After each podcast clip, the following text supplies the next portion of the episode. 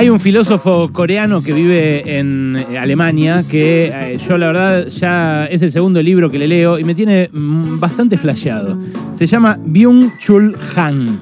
Eh, y se lee bastante, la verdad que está circulando desde hace un par de años con libros como La Sociedad de la Transparencia. El año pasado sacó otro que se titula No Cosas. Y ahora sacó este último que se titula Infocracia. Es un librito que te lees eh, en una sentada, prácticamente una, una nota larga de revista, digamos.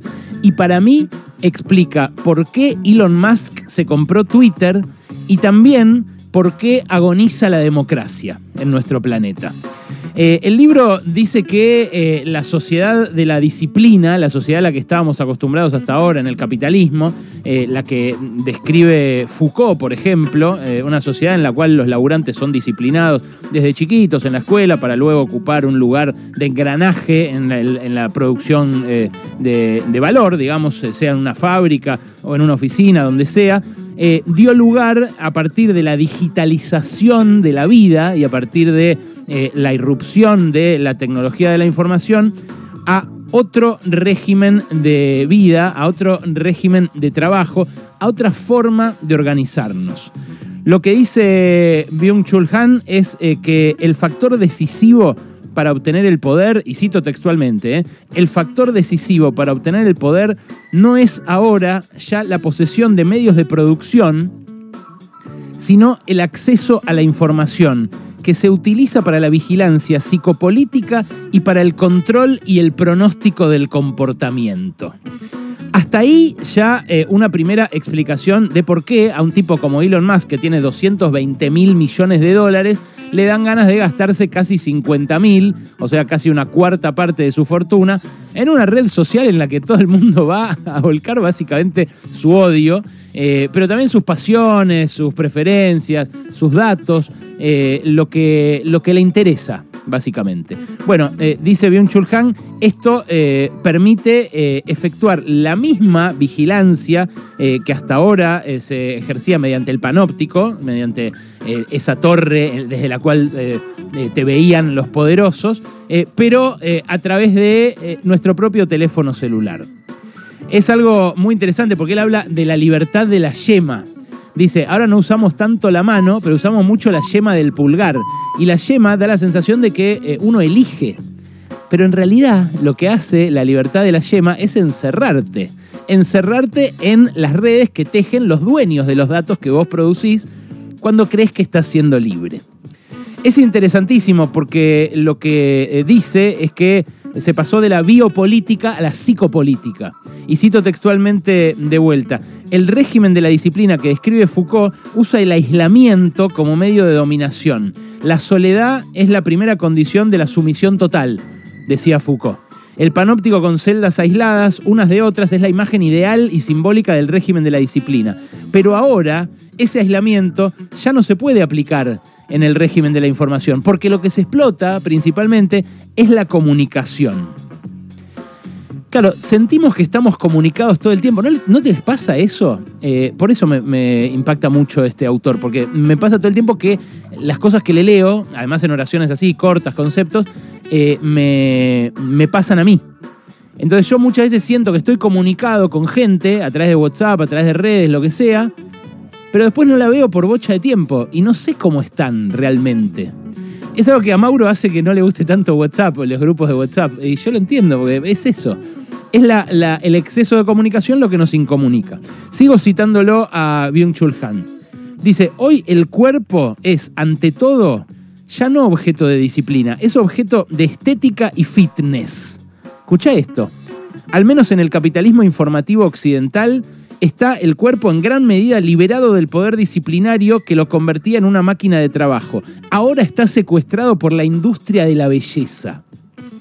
¿Y no es así lo que les pasa a los adolescentes, especialmente a las adolescentes que eh, se ven en el filtro de Instagram y de repente dicen, che, yo quiero ser así? Lo decíamos anteayer, eh, acá creo, eh, la Sociedad Española de Cirugía Plástica contó que ya hay uno de cada diez que van al consultorio del cirujano a decirle, me quiero parecer a esta imagen con filtro, a esta imagen mía misma, pero con filtro. Es una locura. Sigue Byung-Chul Han. En el régimen de la información, las personas se esfuerzan por alcanzar la visibilidad por sí mismas, mientras que, mientras que el régimen de la disciplina las obligaba a ello. Ahora, uno se coloca de manera voluntaria ante el foco, incluso desea hacerlo, mientras que los internos del panóptico disciplinario procuraban evitarlo. Claro, ahora somos nosotros los que nos sacamos una selfie, somos nosotros los que mostramos a nuestros hijos. Yo a mis hijos no lo muestro en redes sociales, pero hay mucha gente que lo hace y con eso cosecha muchos likes, muchos seguidores. Eh, pero estás eh, regalando un pedazo de tu intimidad que, eh, bueno, el día de mañana se puede usar para explotarte de mil formas diferentes para venderte cosas, para ver tus movimientos, para anticipar qué vas a votar, qué vas a hacer. Eh, es algo eh, realmente impactante, pero más impactante se pone cuando él empieza a hablar de cómo esto se proyecta sobre la política y sobre la democracia. Y dice, la mediocracia, la mediocracia de, los, de la posguerra, de los años 60, 70, 80, 90, degradaba las campañas electorales hasta convertirlas en una guerra de escenificaciones mediáticas. El discurso era sustituido por un show para el público. La televisión, como medio principal de la mediocracia, funcionaba como escenario político. Ahora, en la infocracia, dice Byung-Chul Han, las campañas electorales degeneran en una guerra de información. Twitter no es un escenario de la mediocracia, sino de la infocracia. A Donald Trump no le preocupa ofrecer una buena performance, más bien está dirigiendo una implacable guerra de información. Y ahí es donde uno empieza a preocuparse cuando lo ve a Elon Musk en el afiche ese parecido a Obama, con los colores esos medio magenta, eh, como el afiche de Hope, ¿se acuerdan? Bueno, eh, Elon Musk puede ser presidente de Estados Unidos tranquilamente en la deriva de los acontecimientos y en la deriva de cómo los magnates se están apropiando de todo. Porque este capitalismo de la información, capitalismo de los datos, nos trajo a una desigualdad que nunca habíamos visto en la historia, que Tomás Piketty, el economista francés, dice es igual que la de antes de la Revolución Francesa. Claro, eh, era tan insoportable la, desigualdad que había antes de la Revolución Francesa que agarró la mayoría, fue a la plaza, entró al palacio y colgó eh, de algunos lugares a los reyes y a otros les cortó la cabeza. Bueno, eh, ahora esa desigualdad, en cambio, se acepta pasivamente frente al celular, ejerciendo esa libertad de la yema de los dedos, o creyéndose uno muy rebelde por bancar ideas extremistas como las de ya saben quién, acá, ¿no? El que está creciendo en las encuestas. Bueno, eh, sigue Byung-Chul Han en este libro que se titula eh, Infocracia, pero se subtitula La digitalización y la crisis de la democracia. Sigue diciendo, la información o los datos por sí solos no iluminan al mundo. Su esencia es la transparencia. La luz y la oscuridad no son propiedades de la información. Se dan, como el bien y el mal, o la verdad y la mentira, en el espacio narrativo. La verdad en sentido enfático tiene un carácter narrativo. De ahí que en la sociedad de la información desnarrativizada pierda radicalmente su significado. ¿Qué es lo que quiere decir en este fragmento? Que la verdad ya fue. Que eh, al, importar los datos más que la verdad, eh, lo que se hace eh, con la verdad es ahogarla en un mar de información. Él lo dice así textualmente. Ya la verdad que era algo que navegaba las discusiones donde uno podía esgrimir un argumento y el otro un contraargumento y así se daba la discusión hasta que uno ganaba y el otro perdía, ahora quedó ahogada en discursos que repiten datos que no son relevantes a veces, porque en muchos casos esos discursos son esgrimidos por gente que no sabe de lo que habla, pero no importa porque dice mucho y ahoga en esa cantidad de información lo que antes se perseguía como la verdad.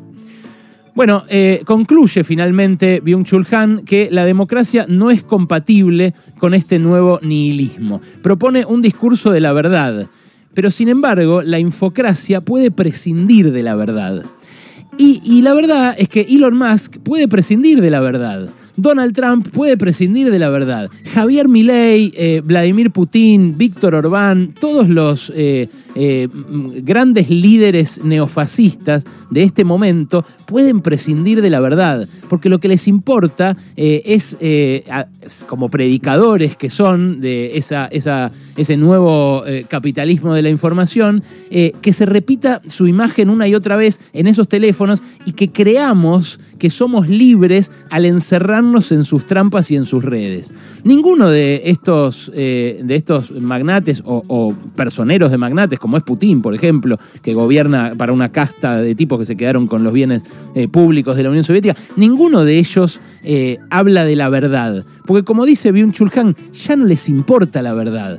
Pero lo que sí les importa es anticipar el comportamiento de los demás, de los que crecientemente estamos dominados por esa mega elite que se está haciendo dueña de todo.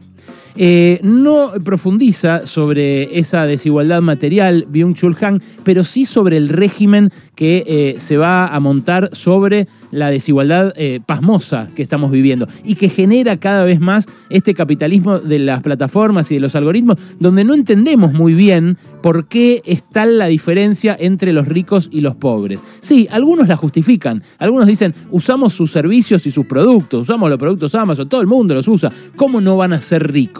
Bueno, no se usaban antes los autos de la Ford, no se usaban, eh, no sé, por decirte, eh, el, petróleo de la Exxon, el petróleo de la Shell. Digo, todos los que antes eran eh, los top 10 del ranking Forbes hacían cosas útiles, no es que hacían cosas inútiles, no es que sea más útil ahora el mail que lo que era antes el auto. Y sin embargo, los dueños de esos resortes de la producción son efectivamente muchísimo más ricos que los comunes, que los normales, que el resto de los mortales, eh, a diferencia de lo que pasaba antes, que había diferencia, pero no era tanta. ¿A qué voy con esto? A que las razones por las cuales Elon Musk se compró Twitter, que para mí anticipa este libro tremendamente, este libro que eh, terminó de escribir él el año pasado, o sea, antes de que se conociera esta noticia, son muy parecidas a las razones por las cuales agoniza la democracia. La democracia, dice al final del libro eh, Byung-Chul Han, necesita eh, de la verdad, porque es eh, parte de la discusión democrática que se persiga la verdad como valor. Y la verdad, dice Byung-Chul Han, quizás en la historia de los seres humanos, en esta historia que no sabemos bien a dónde está yendo, pero que seguro está yendo a un lugar más oscuro, en esa historia larga, dice el filósofo, la verdad quizás haya sido un episodio breve. Pasaron cosas.